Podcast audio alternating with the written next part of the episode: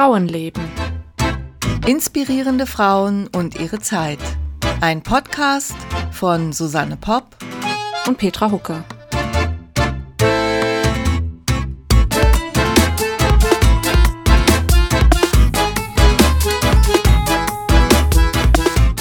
Hallo Susanne. Hallo liebe Petra, hallo nach München. Die Technik läuft, alles funktioniert. Ja, nach leichten Startschwierigkeiten, aber davon bekommt ja keiner was mit, ne? wie, wie, wir, wie wir uns hier abmühen. Ja, wie ja, Profis. Wie, ja, also zumindest hat man irgendwie eine Menge Programme, die gleichzeitig auf sein müssen und, und, und. Und man will ja auch die Aufnahme nicht irgendwie doppelt und dreifach machen und so weiter darf man ja ruhig mal erwähnen, wie aufwendig eigentlich das Podcasten ist, gell? Ja, ich gucke jetzt auch gleich nochmal, ob meine Spur läuft. Ja, sie läuft. Gut, lass uns anfangen. Okay, dann äh, genau, dann lass uns anfangen. Wir haben uns eben schon mal ein bisschen äh, unterhalten mit unserer heutigen Gästin, einer Autorin, die liebe Rebecca Eder. Hallo zusammen, schön, dass äh, ich heute Hallo. bei euch sein darf. Hi. Hallo, herzlich willkommen, Rebecca. Wir haben ja letztes Mal schon eine, eine Gästin gehabt, nämlich die Astrid, auch Autorin, äh, die auch äh, historische Romane schreibt. Und ja, da knüpft das so ein bisschen an, ne, Rebecca, weil das äh, machst du auch. Und wir wollen uns heute einfach ein bisschen äh, passend auch zum Thema unseres Podcasts Frauenleben ähm, ein bisschen über das Frauenbild im 19. Jahrhundert unterhalten. Denn da haben wir uns alle drei mit beschäftigt. Die Petra, und äh, ich äh, in den Romanen, aber natürlich auch im Podcast, wo oft das 19. Jahrhundert dran war. Und du hast äh, mehrere Romane geschrieben, die auch in dieser Zeit spielen. Ja, das stimmt. Magst du dich vielleicht mal ein bisschen vorstellen, damit äh, unsere Hörerinnen wissen, mit wem sie es zu tun haben? Das kann ich sehr gerne machen. Ähm, ich habe äh, vor ähm, drei Jahren ähm, angefangen, die Schokoladenfabrik-Reihe äh, ähm, zu veröffentlichen, glaube ich. Geschrieben habe ich schon ein bisschen vorher, genau. Ähm, und habe die Schokoladenfabrik äh, waren so meine ersten historischen Romane, die ich geschrieben habe. Ähm, davor habe ich eher so äh, zeitgenössische Romane geschrieben und habe mich dann so an die Historie gewagt ähm, und habe gemerkt, dass ich das wahnsinnig spannend finde, gerade mich mit dem 19. Jahrhundert zu beschäftigen. Das ist in dieser Zeit ist so viel ähm, ja, Spannendes passiert, was wie ich finde, uns auch heute noch umtreibt und dort sind so viele Weichen gestellt worden, äh, mit deren Folgen wir uns heute so auseinandersetzen. Ähm, ja, genau. Und ich habe dann ähm, drei Bände geschrieben von der Schokoladenfabrik und auch noch ein äh, Standalone. Das, äh, der Roman heißt Der Duft von Zimt und der ähm, spielt auch im 19. Jahrhundert während der äh, Märzrevolution. Nein, Quatsch, das war noch ein anderer Roman. Ähm, Duft von Zimt spielt äh, während der Franzosenzeit in Hamburg, Anfang des 19. Jahrhunderts. Ja, wenn man so viele Bücher geschrieben hat, kann man schon mal durcheinander kommen. Entschuldigung, Petra, jetzt habe ich dich unterbrochen. Die Schokoladenfabrik sind drei Bände, hast du gesagt. Das sind also wahnsinnig dicke Wälzer. Also ich kann mir schon vorstellen, dass du da lange, lange vorher schon angefangen hast zu schreiben. Und ähm, da steht im äh, Mittelpunkt äh, die Familie Stollwerk. Also wir sind heute nicht ganz fiktiv unterwegs, wie das bei Astrid der Fall war, die ähm, sich eine Zeit und ein, eine ähm, geschichtliche Begebenheit ausgedacht, äh, äh, genommen hat und den Rest ausgedacht hat. Bei dir gibt es noch etwas Historisches im Hintergrund, das du so als Aufhänger für deine Bücher genommen hast. Genau, ich wollte gerne die Geschichte ähm, der Firma, also der Familienfirma Stollwerk erzählen. Ähm, also einmal, weil ich mich äh, sehr für Süßigkeiten interessiere aus privaten Gründen. Mm. aber was ich auch so spannend fand, als ich zu der Familie Stollwerk äh, recherchiert habe, ist, dass es wahnsinnig viele Informationen zu den Männern der Familie gibt, dazu, was sie alles entwickelt, erfunden, äh, vollbracht haben, wie sehr sie sich gestritten haben. Das ist ganz oft auch vor, bis vor Gericht äh, ähm, gingen diese Streitereien unter den Brüdern, unter den ähm, Kindern und dem Vater. Also das war eine sehr, sehr streitbare Familie und über ähm, alle Errungenschaften, aber auch alle Peinlichkeiten dieser Herren ist ganz viel überliefert und sehr, sehr wenig über die Frauen. Gerade in der allerersten Generation der, ähm, also der, des Gründerehepaars, da ähm, ist über die Frau, über die Anna-Sophia Stolberg, konnte ich erstmal sehr, sehr wenig rausfinden. Wo man dann aber auf ihren Namen stößt, das ist, sobald es, ähm, sobald ihr Mann, der ganz viel ausprobiert hat und so sehr, sehr experimentell unterwegs war, sobald der mal wieder pleite war, was sehr oft passiert ist, taucht dann plötzlich oh. der Name der Frau ähm, auf, wenn irgendwelche Rechnungen beglichen werden oder ähm, die hat dann, äh, also da, wo, wo es dann schwierig wurde, ist sie viel in die Bresche gesprungen und dann plötzlich merkt man, okay, die scheint hier auch eine ganz, ganz wichtige Rolle gespielt zu haben, aber ähm, in der Geschichtsschreibung der Firma ist davon kaum die Rede. Und das fand ich bei der Recherche wahnsinnig spannend, wie wenig man ähm, gerade in so einer, ähm, ja, in so einer anfangs sehr kleinen Firma, später in äh, so einem Weltkonzern dann doch über die Frauen erfährt. Und da habe ich dann, ähm, ja, da hat es mich dann gepackt und ich habe versucht, einmal die Fakten, die ich über die Firma Stolwerk und ähm, ihre Erfindung äh, oder ja, ihre ähm, Erfindungen im Bereich Schokoladenentwicklung ähm, alles, was ich dazu herausfinden konnte, mit Fiktion zu verweben und damit, wie, ähm, wie Frauen in der Zeit gelebt haben und wie sie ähm, auch in der Geschichtsschreibung auch über, übersehen wurden später. Für was ist Stollenberg jetzt heute, heute noch äh, bekannt? Also es gibt, äh, ich habe irgendwie so Karamellbonbons im Kopf, kann das sein? Also heute. Und, und Schokoladenprodukte, ne? Vor allem ähm, noch für, ähm, also Mittlerweile ist Stolwerk kein Familienunternehmen mehr. Das ist eigentlich nur noch eine Dachmarke. Und dazu gehört ähm, Schwarze Herrenschokolade, ähm, Alpia und Sarotti. Also die drei Marken kennt man noch, die ähm, mittlerweile äh, ja noch zu Stolwerk ah, ja. gehören. Das hat aber wenig mit der Firma zu tun, wie die damals gewesen ist. Also die wurde 1839, ähm, war das erstmal nur eine kleine Mürbebäckerei, die Franz Stolwerk damals gegründet hat. Und dann ist es innerhalb von drei Generationen in der Familie ähm, dann wirklich zu einem Weltkonzern geworden. Und damals, gerade so um 1900, kannte wirklich jedes Kind ähm, Stolwerk-Schokolade. Und äh, es gab wahnsinnig viel, zum Beispiel so riesige Sammelalben. Also Stolwerk gehört auch zu den ersten, die mit Sammelbildern in Schokolade gearbeitet haben und da auch richtige Kunstwerke entwickelt, also haben entwickeln lassen von namhaften KünstlerInnen der Zeit. Und das war in, in Köln sind die, ne? Und deine Geschichte spielt äh, demzufolge eben auch in Köln. Ja, genau. Dadurch hat es mich dann an den Rhein verschlagen. ich kenne das äh, Schokoladenmuseum in Köln. Ja, da warst du bestimmt auch drin, oder? Mehrfach natürlich. leider war das bei mir auch ein bisschen während Corona und dieser riesige Schokobrunnen, den es da gab, der war leider äh, außer Betrieb. Das war Aus hygienischen Gründen ja, geschlossen. Das war leider Gemein. richtig schade, ja. Ja, ja. Ja, hier ist ja, ich wohne ja hier am Zürichsee und da, da gibt es auch äh, quasi ein Schokoladenmuseum, nämlich von der Firma Lind.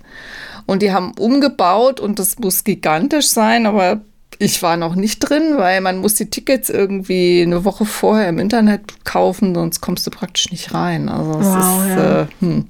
Aber den Kölner, den Kölner Schokoladenbrunnen, den kenne ich natürlich auch. Da war ich auch mal in dem Museum. Lohnt sich auch wirklich, das ist echt toll. Ja, schönes Thema. Und das zweite Thema von dir ist ja dann äh, äh auch süß, eine Süßware, nämlich die, die Zimt, äh, Zimt. Genau, die Franzbrötchen. Äh, Franzbrötchen. Genau, wo ich, wo ich vorhin einmal die Zeit verwechselt habe. Es geht eigentlich um die Franzosenzeit in Hamburg. Ähm, und ich habe ähm, da eine ja, eine Bäckerin, die habe ich tatsächlich erfunden, die gab es äh, so nicht. Ähm, aber ich habe da alten Legenden nachgespürt so rund um die Entstehung der Franzbrötchen.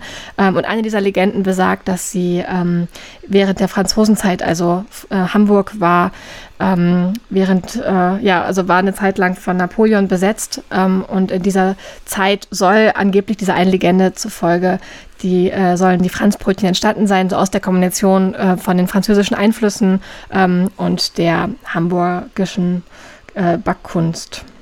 Ja gut, irgendwo muss ja der Name Franzbrötchen noch herkommen, oder? Genau, also, also äh, es, gibt, es gibt dazu tatsächlich sehr, sehr viele, äh, teilweise auch lustige Theorien, warum ausgerechnet Franzbrötchen. Ähm, die, die Wahrheit ist wahrscheinlich ein bisschen weniger lust, also nicht äh, weniger unterhaltsam, sage ich einfach mal. Es war wahrscheinlich einfach ein französischer Bäcker, der in Altona gelebt hat. Ähm, aber ich fand diese Legenden, die es da gab, ähm, so spannend und habe versucht, einige Le Legenden zusammenzubringen äh, in meiner Geschichte. Und natürlich ist der Rahmen, das, äh, ja, das ist mir natürlich auch sehr wichtig, dass der historische Rahmen der Geschichte äh, korrekt ist. Und ich fand gerade das Leben in der Franzosenzeit in Hamburg ähm, sehr, sehr spannend. Ja. Habt ihr beide gleichlich, äh, wollt ihr beide gleichzeitig anfangen?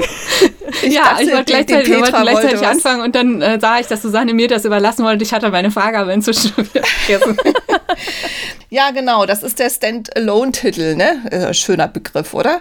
Der, ne, du hast also eine dreibändige Reihe und dann eben dieses einbändige, äh, der Duft äh, von Zimt. Ähm, alles historisch und irgendwie hat auch alles was mit was zu essen zu tun. Ja, und es geht komplett durchs 19. Jahrhundert. Also die Franzosenzeit war ja dann recht früh, 1812. Und dein letzter Band von der Schokoladenfabrik spielt? Also der endet dann 1900. Ähm, äh, ah, genau. Perfekt. Also es ist wirklich umspannt jetzt äh, wirklich das ganze 19. Jahrhundert. ja. So, und jetzt eine ganz kleine Frage. Wie hat sich denn die Situation der Frau in diesem Jahrhundert geändert? okay, wie viel Zeit habt ihr?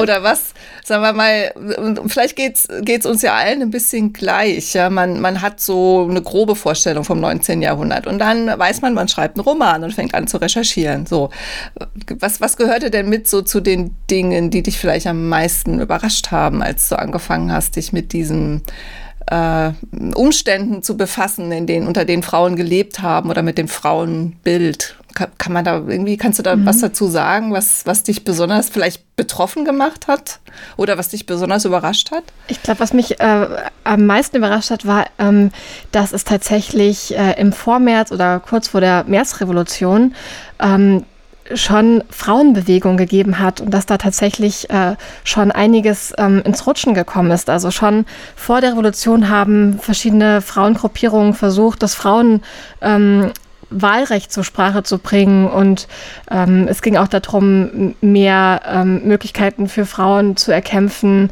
ähm, auch was die Arbeitsbedingungen angeht. Ähm, also die haben wirklich schon angefangen, eine, eine ganz frühe Frauenbewegung ins Leben zu rufen. Ähm, womit ich in, um diese Zeit gar nicht gerechnet hatte. Und was ich dann sehr, sehr traurig fand, war, dass das äh, durch das, äh, also auch die Märzrevolution ist ja dann gescheitert ähm, und dann waren auch wieder nochmal mehr konservative ähm, ja, Kräfte an der Macht und es wurde ähm, also vieles, was zu dem Zeitpunkt schon irgendwie, wo Frauen schon vielleicht darauf gehofft haben, dass sich das jetzt erneuert, wurde wieder zurückgeschraubt. Und dann in der Mitte, also nach der äh, Märzrevolution, war, war tatsächlich ähm, die Gesellschaft wieder konservativer und wieder so, ja, die Frauen hatten sogar noch mehr Probleme als vorher. Und das fand ich so traurig, weil wenn man sich so überlegt, was wäre passiert, wenn die Frauenbewegung damals schon Erfolg gehabt hätte, wenn das Frauenwahlrecht schon viel früher, also wäre das Frauenwahlrecht schon viel früher gekommen, ähm, welche Bedingungen hätten Frauen dann vielleicht äh, um 1900 schon, schon gehabt, also was hätte das alles verändert ähm, und dann zu sehen, dass es dann ja 1870 eigentlich viel äh, jetzt aus unserer heutigen Sicht gesehen konservativer und vielleicht rückständiger gewesen ist als 1840. Ja, da kann ich dir äh, total zustimmen. Also das ist auch was, was mir besonders aufgefallen ist. Und ähm, auch die Erklärungen letztlich dafür, die finde ich auch ziemlich ähm, frustrierend, denn es war ja eigentlich schon so, dass also die Naturwissenschaften sich entwickelt haben. Also es war ja schon so eine recht Fortschritt, Fortschritts gläubig Zeit und dass man aber eben genau damit auch begründet hat, äh, warum die Frau jetzt wieder zurück an Herd und in die Familie und zu den Kindern soll. Ne? Also mit den, also das, man hat ihnen ja letztlich die Vernunft so ein bisschen äh, abgesprochen, ne? Oder die, die Reife, ja, Frauen sind halt so, hat man gesagt, oder? Wie, wie, wie ist dir das da ergangen? Ja, auf jeden Fall sehr, sehr ähnlich. Also ich musste jetzt auch gerade noch mal so an, ähm, an verschiedene äh, Persönlichkeiten denken, so der damaligen Zeit, die auch sehr äh, mitgekämpft haben, bei, als es dann so auf die Märzrevolution zuging. Zum Beispiel an ähm, Louise Aston, über die hatten wir jetzt ganz kurz schon mal in unserem Vorgespräch ähm, gesprochen.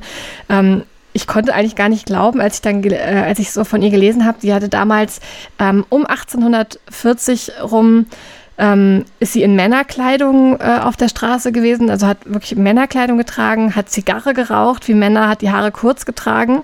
Und ich hatte, ähm, wenn man sich irgendwie beschäftigt, also ich hatte mich vorher mit, der, mit dem Zeitraum so 1870 auch beschäftigt gehabt und da war das fast undenkbar, dass es sowas äh, äh, geben könnte. Also eine Frau in, in Männerkleidung mit Zigarre und so weiter. Ähm, und 30 Jahre vorher war das aber, also gab es solche Menschen einfach, die sich das getraut haben. Also Luise Esten wurde allerdings auch immer wieder ähm, aus Berlin, sie hat in Berlin äh, gelebt und da auch ähm, versucht, für ihre Belange zu kämpfen und wurde immer wieder auch der Stadt verwiesen.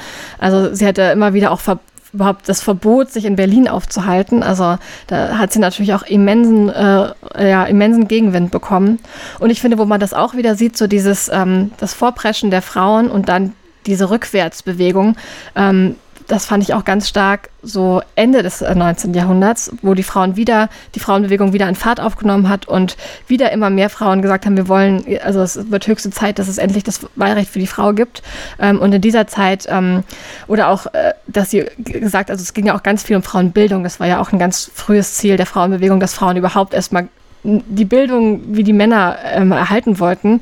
Und als, sie das, als das um 1900 immer stärker wurde, ähm, kam ja dann auch nochmal richtig, richtig krass misogyne ähm, Äußerungen, wie zum Beispiel ähm, von Paul Julius Möbius, äh, der ist euch, ist euch der schon mal begegnet, dieser ähm, ein Arzt, der behauptet hat, wenn Frauen zu viel lernen, verkümmern ihre Organe und sie können ähm, also haben schlechte Muttermilch und können wahrscheinlich auch gar keine Kinder mehr bekommen und eigentlich stirbt die Menschheit aus, weil ähm, keine Frau wird dann mehr Kinder bekommen, wenn sie gebildet ist. Ähm, und das äh, wäre also entweder Frau sein und Kinder kriegen oder Bildung und dann ist man aber keine Frau mehr. So und durch diese, ähm, also das war dann immer wieder so eine, so eine Gegenbewegung, die dann, finde ich, dann nochmal viel, viel krassere Auswirkungen hatte, sobald eben Frauen versucht haben, sich da durchzusetzen. Ja, ja, man hat das so auf so komische Art und Weise wissenschaftlich begründet, ja. Und das hat, glaube ich, diesen Aussagen dann auch so eine Macht verliehen, weil das immer so mit dem, mit diesem Deckmäntelchen daherkam. Das ist ja wissenschaftlich belegt, ja, dass die Frau halt so ist. Ne, die, die, die ist tendenziell ist hysterisch und mit ihrem Körper ne, ist, kommt sie ja sowieso nicht zurecht und da hat sie sowieso auch keine Verfügungsgewalt darüber, sondern das muss eben alles der Mann ähm, erledigen. Ja, das ist, also, oh, ich kann mich ja, ich kann mich immer wieder, immer wieder auch darüber doch äh, aufregen. Oh ja. Du hast eine sehr interessante Frau in deinen ähm, Roman mit eingebaut, nämlich die Sibylle Mertens Schaffhausen, wenn ich den Namen jetzt richtig ja, genau. äh, im Kopf habe. Ja, das ist richtig. Kannst du uns über die mal noch ein bisschen was erzählen? Ja, ähm, ich bin äh, auf Sibylle Mertens-Schaffhausen gestoßen, ähm, eigentlich über Köln, weil ich dann über Kölner Frauen mich informiert habe. Ähm, also da ich ja dann einfach zu Köln recherchiert habe, ähm, wegen der Schokoladenfabrik und bin auf Sibylle Mertens-Schaffhausen gestoßen. Sie war verheiratet ähm, eben mit dem Herrn Mertens. Ähm, allerdings hat sie, äh, äh, hat sie ihn in ihre reiche Bankerfamilie reingeholt. Also sie war da diejenige, die das, äh, ja, die dieses Erbrecht sozusagen hatte und der Mann kam da dazu und er soll ein ziemlicher Tyrann gewesen sein. Der war wohl, ähm, hat sie wohl auch sehr, sehr schlecht behandelt. Das war auch ähm, im Umkreis eigentlich äh, sehr bekannt. Und ähm, sie hat ihn, also es war keine Liebesheirat und ähm, was ich bei ihr so spannend fand, war, dass sie schon äh, sehr ja sehr früh und beinahe selbstverständlich. Ähm, also sie hat, hatte dann eine, äh, eine Villa in, in Bonn und hat da auch so einen Literatursalon abgehalten und so und hat da immer wieder auch mit einer ähm, Frau zusammengelebt. Ähm, ähm, und sie hatte eine Liebesbeziehung mit Adele Schopenhauer, also mit der Schwester von dem ähm, berühmten Philosophen Schopenhauer. Sie war auch die Tochter der, von Johanna Schopenhauer und das war eine damals sehr, sehr berühmte Schriftstellerin. Also die war da zu ihrer, zu ihrer Zeit auch viel berühmter als ihr Sohn, ähm, womit ihr Sohn damals auch gar nicht so gut klarkam.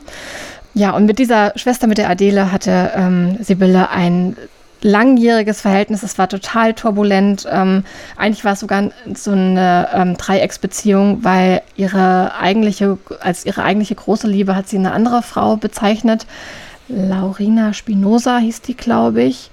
Und ähm, mit ihr war das irgendwie noch mal viel leidenschaftlicher und ähm, intensiver. Aber ähm, mit Adele hat sie auch irgendwie Zeit ihres Lebens immer Kontakt gehabt. Und ähm, ja, die beiden hat auch eine große Liebe verbunden. Und das war wohl ja ein ziemliches Auf und Ab. Und äh, ich habe äh, dazu so ein Buch gelesen ähm, von, heißt die Autorin? Angela Steidele, Geschichte einer Liebe. Und darin hat sie total spannend diese Geschichte nachgezeichnet. Also innerhalb, also indem sie ganz viele Briefe, Originalbriefe von Sibylle ähm, Mertens-Schaffhausen und Adele Schopenhauer ähm, hinzugezogen hat. Und das ist wirklich äh, ja eine ganz, ganz herzzerreißende Geschichte. Und was ich da auch so spannend fand, war wirklich, dass sie auch in den Briefen geht es nie darum, oh, was ist das hier? Ähm, es, es, darf doch gar nicht sein oder so, sondern sie, äh, weil da in der damaligen Zeit waren lesbische Beziehungen darüber, das war eigentlich gar nicht, äh, also in der öffentlichen Meinung gab es das einfach nicht. Es, äh, Homosexualität unter Männern stand unter Strafe, unter Frauen wurde es einfach ausgeblendet und es wurde behauptet, dass es das einfach gar nicht gäbe, dass äh, Frauen das gar nicht haben könnten. Also irgendwie äh,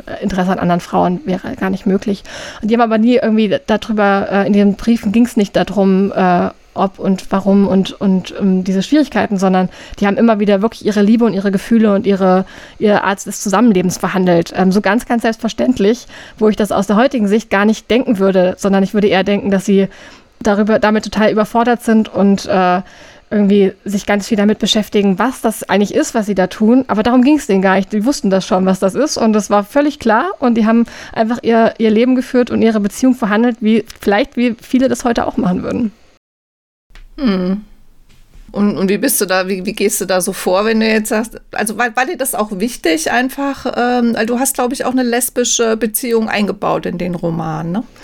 Ja, ich hatte ja vorhin schon mal kurz äh, erzählt, dass ich es so krass fand, dass ich über die Frauen der Familie äh, fast nichts rausfinden konnte und habe mich deswegen mit anderen ähm, historisch verbürgten Frauengeschichten äh, aus, der, ähm, aus der Zeit beschäftigt und bin dann eben auf Sibylle Mertens-Schaffhausen gekommen und hatte dann die Idee, das zu verbinden. Also in Wahrheit hatte sie, ähm, hatte sie auch eine Dreiecksbeziehung und ich habe ähm, ähm, ja aus dieser, ich habe diese Dreiecksbeziehung ein bisschen mit reingenommen in meinen Roman und äh, habe da versucht mich an den historischen Begebenheiten, also an ihrer Liebe zu Adele Schopenhauer auch da, daran auch festzuhalten, aber trotzdem das äh, mit Fiktion zu verbinden. Und ähm, habe in meinem Roman ähm, verliebt sie sich in ähm, eine, also in die Schwester von Anna-Sophia Stolberg und mir hat das sehr geholfen, mich da an der realen Sibylle Mertens-Schaffhausen zu orientieren und zu schauen, wie hat ihr Leben geführt, ähm, was waren da die Probleme mit, äh, mit den beiden Freundinnen, die sie hatte, ähm, wie, haben, wie haben die das verhandelt und habe versucht, mich da, dadurch, äh, ja, also da viel zu recherchieren und mich dadurch inspirieren zu lassen für ähm, die Geschichte in der ähm, Schokoladenfabrik. Machen sich denn deine Figuren im Roman Gedanken über ihre Rolle? Also jetzt nicht nur diese lesbische Beziehung, sondern generell als Frau in der Gesellschaft? Denken die darüber nach? Die meisten eigentlich nicht tatsächlich, ähm, weil ich glaube, dass das auch viele nicht unbedingt gemacht haben ähm, in der Zeit. Mhm. Aber ähm, zum Beispiel Luise Aston, die ähm, kommt jetzt, die kommt in einem Roman vor, der nächstes Jahr von mir erscheint, äh, während der Märzrevolution. Und die ist da schon auf jeden Fall ähm, eine Vorreiterin gewesen und die hat sehr dafür gekämpft, dass Frauen, ähm, dass das Frauenbild sich verändert oder sie hat sich gewünscht, dass das Frauenbild sich äh, verändern sollte. Und die habe ich dann schon auch darüber ähm, reflektieren lassen. Aber ja, das finde ich ist auch immer so ein bisschen die Herausforderung. Ich weiß nicht, wie es euch da geht, zu gucken, wie kriege ich, also, weil ich glaube, was wir heute erwarten, was authentisch wäre ähm, in der Reflexion der Frauen der damaligen Zeit, war vielleicht gar nicht unbedingt. Also, ne, ja. das ist immer. wie, ja. wie seht ihr das? Wie macht ihr das? Ja, genau, das war nämlich auch mein Gedanke. Das war auch das Gleiche, als ich über Rosalind Franklin geschrieben hat, die halt in den 1950ern sich in so einer Männerdomäne durchsetzen musste. Die wird auch nicht jeden Tag darüber nachgedacht haben, dass sie eine Frau ist und sich gegen Männer behaupten muss und wie ungerecht das alles ist und was man da gesellschaftlich tun kann, um das zu verbessern. Ähm, aber trotzdem aus der heutigen Sicht, wenn wir einen Roman darüber lesen, wollen wir das natürlich diesen Figuren irgendwie zuschreiben, glaube ich.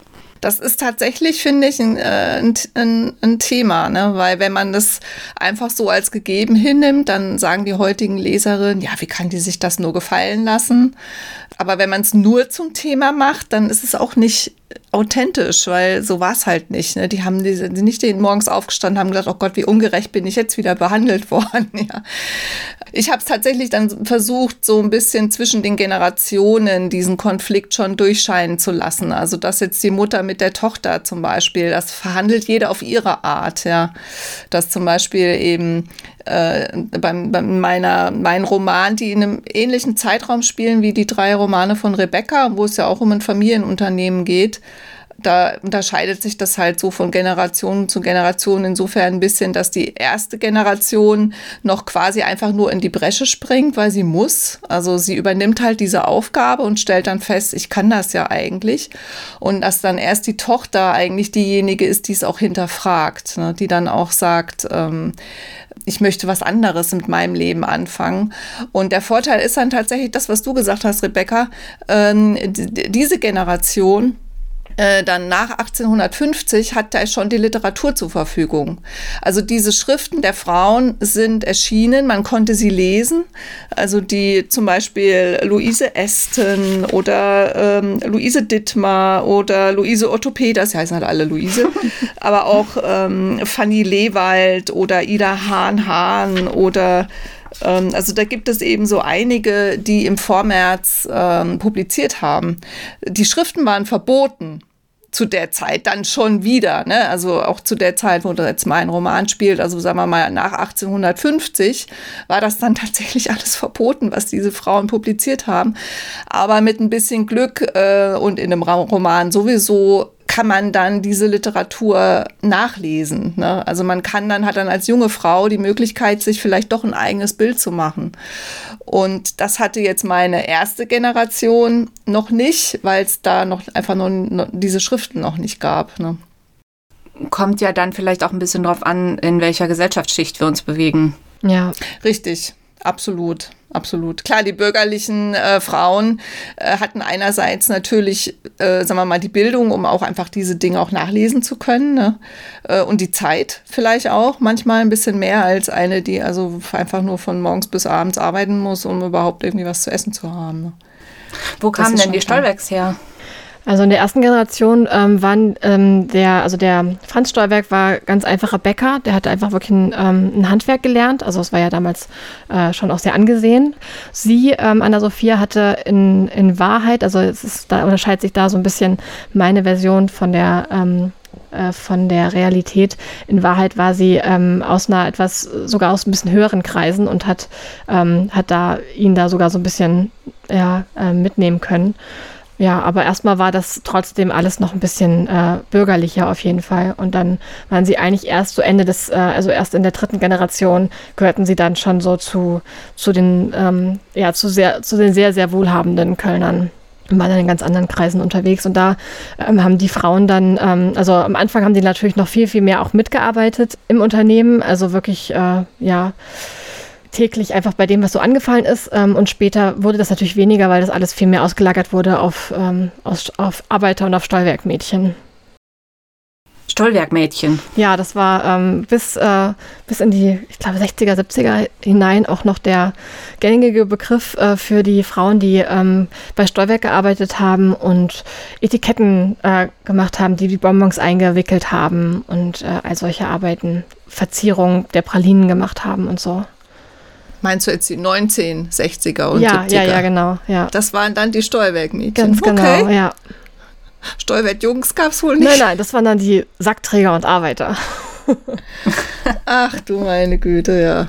Nochmal zu dem, Susanne, was du vorhin noch gesagt hattest, das fand ich äh, auch so spannend, ähm, dass man immer so versuchen muss, die Balance zu finden zwischen, ähm, was wünschen sich jetzt auch die LeserInnen, wenn sie jetzt von so einer Ungerechtigkeit lesen. Also man liest, äh, die Frau wird hier wahnsinnig schlecht behandelt, die ist viel schlechter gestellt als die Männer, die eigentlich das Gleiche machen und man hat dann so einen äh, also man hat ja so ein Bedürfnis, das richtig gestellt zu bekommen im, beim Lesen, dass man da irgendwie noch mal einen Kommentar dazu, also man kann das ja kaum aushalten, das nicht zu bekommen.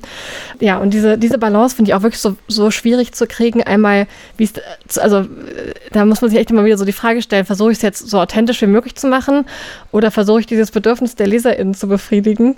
Ähm, und da fand ich es auf jeden Fall spannend, Susanne, dass du das auch so ein bisschen über den Generationenkonflikt äh, löst. Das finde ich ein total schöner Ansatz.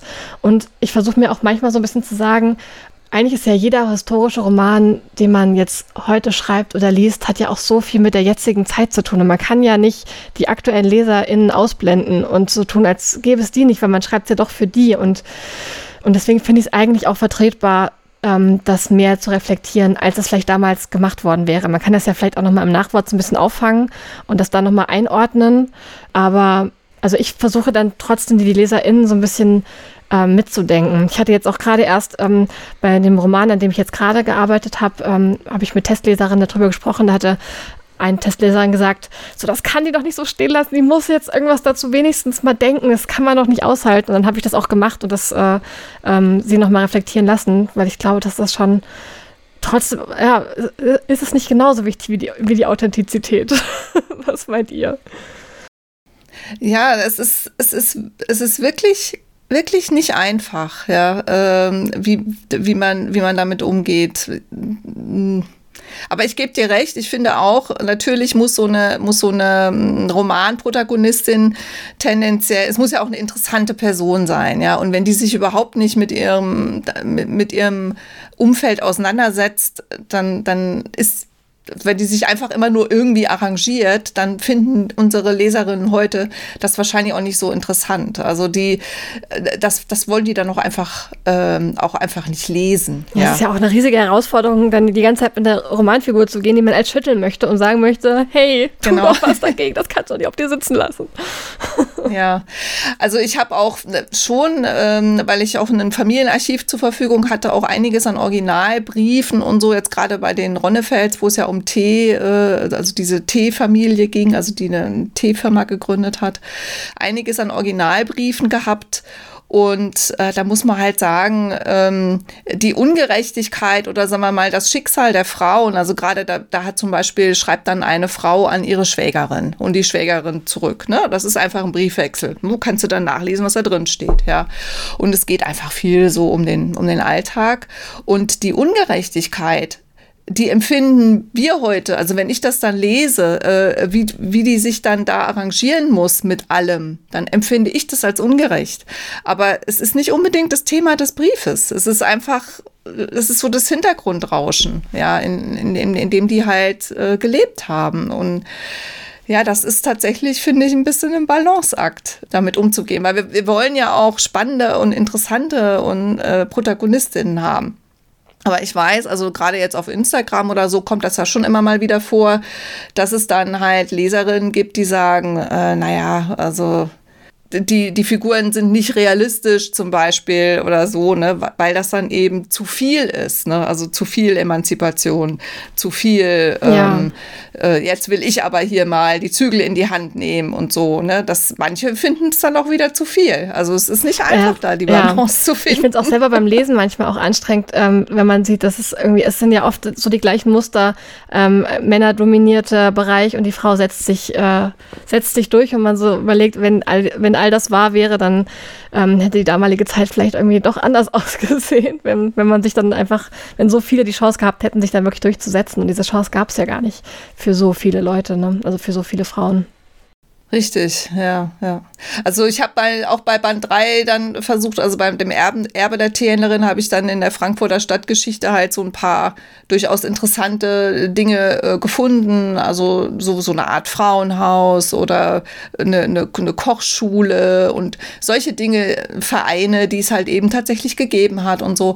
Und äh, die, die frühe sozialdemokratische Bewegung und also da findet man dann in der Stadtgeschichte einiges. Ähm, aber das ist ja auch schon viel später, das ist dann schon so 1890 rum und habe das dann halt so als, als Hintergrund ähm, verwendet und, und habe praktisch dann so ein bisschen die Figuren auch damit reingesetzt, weil das ist dann zwar so, und das ist ja bei dir wahrscheinlich auch so, es ist eine erfundene Geschichte. Also bis ne, zu einem gewissen Grad sind die Dinge natürlich erfunden.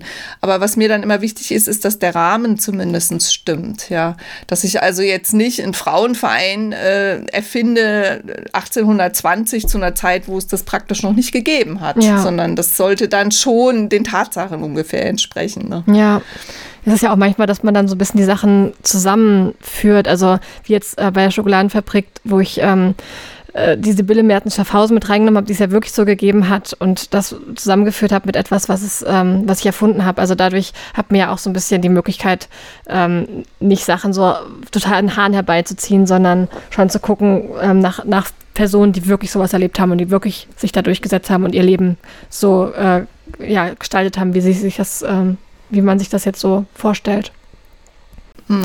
Aber das können ja eben auch alles so Ausnahmen gewesen sein, die dann eben nicht irgendwie einen Frauenverein gegründet haben, sondern ihr Leben so gelebt haben, wie sie es wollten. Und das hat schon irgendwie funktioniert. Ich muss auch gerade an meine Architektin von New York denken, die äh, Emily Warren Roebling, die ja die Brooklyn Bridge mitgebaut hat. Und ähm, da habe ich auch in irgendwelchen Rezensionen dann nachher gelesen, na, so fortschrittlich war da aber niemand. Und es ist aber verbirgt, sie hat an dieser Brücke mitgearbeitet, wie viel oder wenig, okay, darüber kann man streiten, aber äh, es gibt zum Beispiel so Aussagen von ihr wie, ähm, ich kann so viel oder mehr als zwei Ingenieure, also männliche Ingenieure. Und ähm, es gibt auch Briefe zwischen ihr und ihrem Mann, dass diese Beziehung trotzdem wunderbar harmonisch funktioniert hat und der Mann nicht rebelliert hat, weil seine Frau besser war als er oder so. Aber, oh ja, und sie hat danach auch noch Jura studiert studiert. Also es war zwar ein, ein Studiengang speziell für Frauen, aber ähm, sie hat sich trotzdem nicht irgendwie großartig für Frauendinge engagiert, dass sie irgendwie andere Frauen gefördert und denen geholfen hätte, dadurch, dass sie eben so einen Einfluss hatte. Mhm. Und dann, und dann sagen dann die Leserinnen, das hättest du doch eigentlich auch noch machen können. ja, stimmt. Also entweder sie, sie denken dann so fortschrittlich war es nicht, äh, oder sie denken, ähm, ja, wenn sie doch, wenn sie doch so aktiv ist, warum setzt sie sich dann nicht noch mehr für andere mhm. Frauen ein? Also, Na klar, das können wir uns ja auch fragen, aber tja. Ja. ja.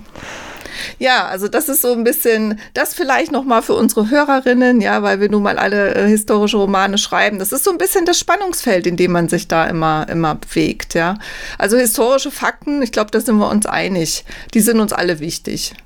Und ähm, kommt drauf an, wie gut es reinpasst. okay. Und man lernt selber immer sehr viel äh, dazu. Du bist ja auch keine Historikerin, äh, Rebecca, ne? Du hast, bist auch äh, so über den Weg der Schriftstellerei ja, äh, genau. zum, zur Geschichtsschreibung gekommen. Ja, genau. Ich habe Germanistik und Theaterwissenschaft tatsächlich studiert und ähm, ja, hatte jetzt nie so richtig viel mit, äh, also mit historischen Forschung oder so hatte ich noch nie was zu tun, aber fand es natürlich immer hochspannend, ähm, also alles, was sich um Geschichte gedreht mhm. hat. Dann vielleicht äh, noch eine Frage jetzt, weil du, da, weil du die Germanistik erwähnst. Ähm, wie ist das da gewesen in deinem Germanistikstudium? Haben da, hat da die Frauenliteratur aus dem 19? Weil die Germanistik ist ja schon auch ein bisschen ein rückwärtsgewandtes Studium. Ne? Also ist meine aktuelle Literatur okay, aber man beschäftigt sich ja auch viel mit äh, Literatur aus vergangenen Jahrhunderten. Sind dir da Frauen begegnet oder ist da auch eine Lücke? Also bei mir ist es jetzt auch schon wieder ähm, zehn Jahre her, dass ich studiert habe. Oh, Entschuldigung, Aber, ja, ist gemein. Ne? Mich sollte man eigentlich auch nicht mehr nach meinem Studium fragen.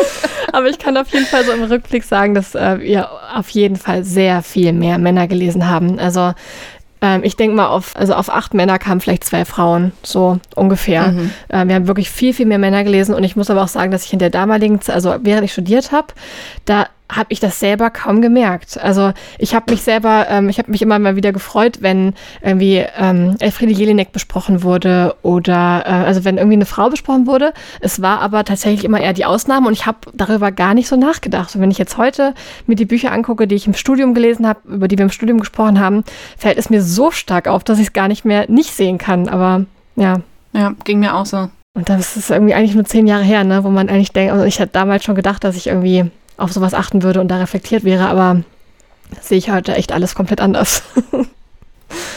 ja, die Zeiten haben sich tatsächlich, Gott sei Dank, mhm. ne, muss man sagen. Also ich finde find schon, dass sich was geändert hat. Also jetzt zu der Zeit, wo ich jetzt studiert habe oder dann auch so meine ersten Jobs hatte, irgendwie hat sich auf jeden Fall was geändert. Ich weiß noch, in der Werbeagentur zum Beispiel, wo ich gearbeitet habe, da hat man viel mehr einfach so hingenommen an Bemerkungen ja. oder also eigentlich unglaublich aus heutiger Sicht. Ja, Aber gut, das würde jetzt, glaube ich, zu weit führen, wenn wir das jetzt noch. ja, ich würde sagen, wir, wir, kommen auch. Ich habe ich hab gar nicht die Uhr im Blick, wie weit wir. Ja, so 40, ja. Äh, wir, wir, müssen eh so langsam zu unserem Podcast-Ende kommen. Ähm, vielleicht auch noch. Entschuldigung, vielleicht noch so ein bisschen Perspektive, was äh, deine Leserin Rebecca äh, erwartet, wenn du da was dazu sagen kannst oder darfst. Ja, also. Wir haben bald Buchmesse und Buchmesse ist immer so der Zeitpunkt, wo, wo, wo neue Dinge in die Welt entlassen werden. Ja, ich bin auch jetzt schon ganz, ganz aufgeregt die ganze Zeit, weil jetzt ist ja auch gerade so die Zeit, wo also Cover-Reveals stehen so kurz bevor. Ich darf, äh, ich darf nächste Woche mindestens ein, ein Geheimnis lüften. Also nächstes Jahr erscheinen ähm, also mindestens zwei Bücher von mir. Also ich spreche jetzt erstmal von den beiden Büchern, die im Frühjahrsprogramm, also es werden auf jeden Fall zwei Bücher im Frühjahrsprogramm von mir erscheinen. Eins davon unter Rebecca Eder ähm, im Rowold Verlag. Das ist dann ähm, sozusagen der Nachfolger von Duft von Zimt, aber auch wieder ein Standalone und spielt eben, wie gesagt, während der Märzrevolution. Da ich noch nicht weiß, wie viel ich noch verraten darf, ähm, lasse ich es erstmal dabei. Aber ich bin ähm, auf Social Media auch aktiv, also auf Instagram und ähm, auch seit äh, ein paar Wochen auf TikTok.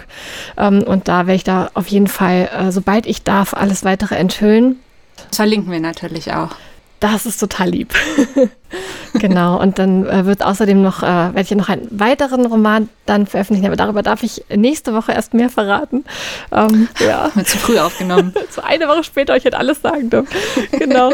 ja. Aber äh, vielleicht steigern wir sie Spannung. Gut, aber so. wir können ja vielleicht dann, äh, wenn es dann erschienen ist, wir können das ja dann trotzdem noch mit in die Shownotes schreiben, sobald wir dann dürfen.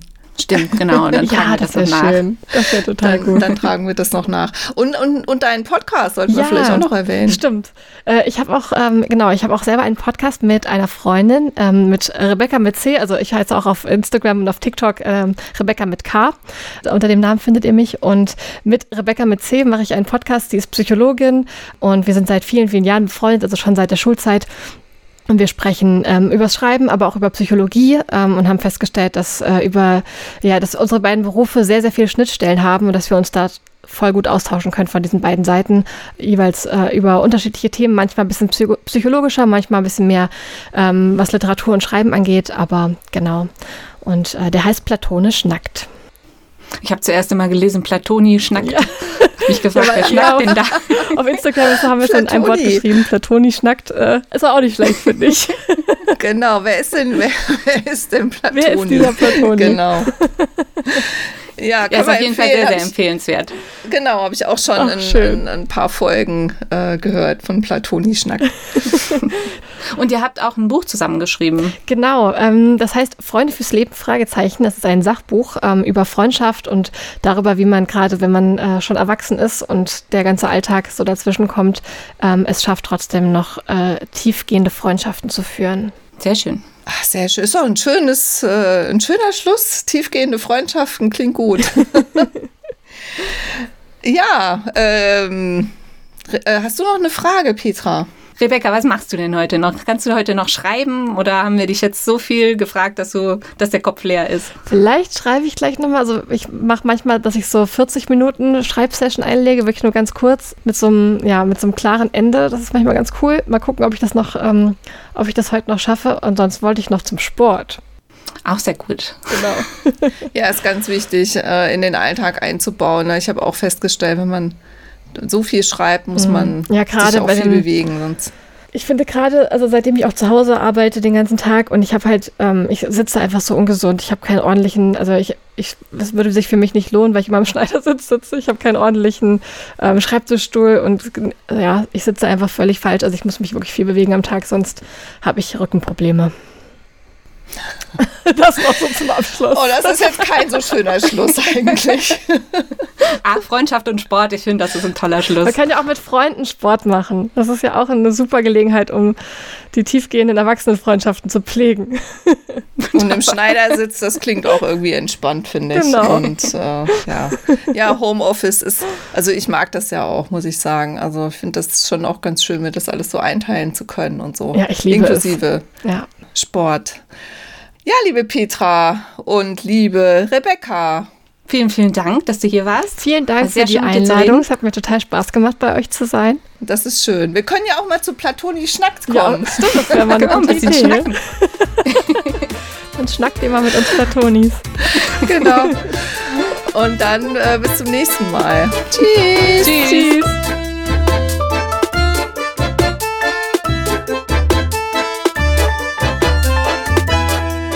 Wenn euch diese Folge gefallen hat, findet ihr unter frauenleben-podcast.de weitere Informationen und Blogartikel zu unseren inspirierenden Frauen und ihr erfahrt auch mehr darüber, wer wir so sind und was wir außer Podcasts noch machen, nämlich zum Beispiel historische Romanbiografien und andere Bücher zu schreiben. Ihr findet uns auch unter petra-hucke.de und susannepopp.de.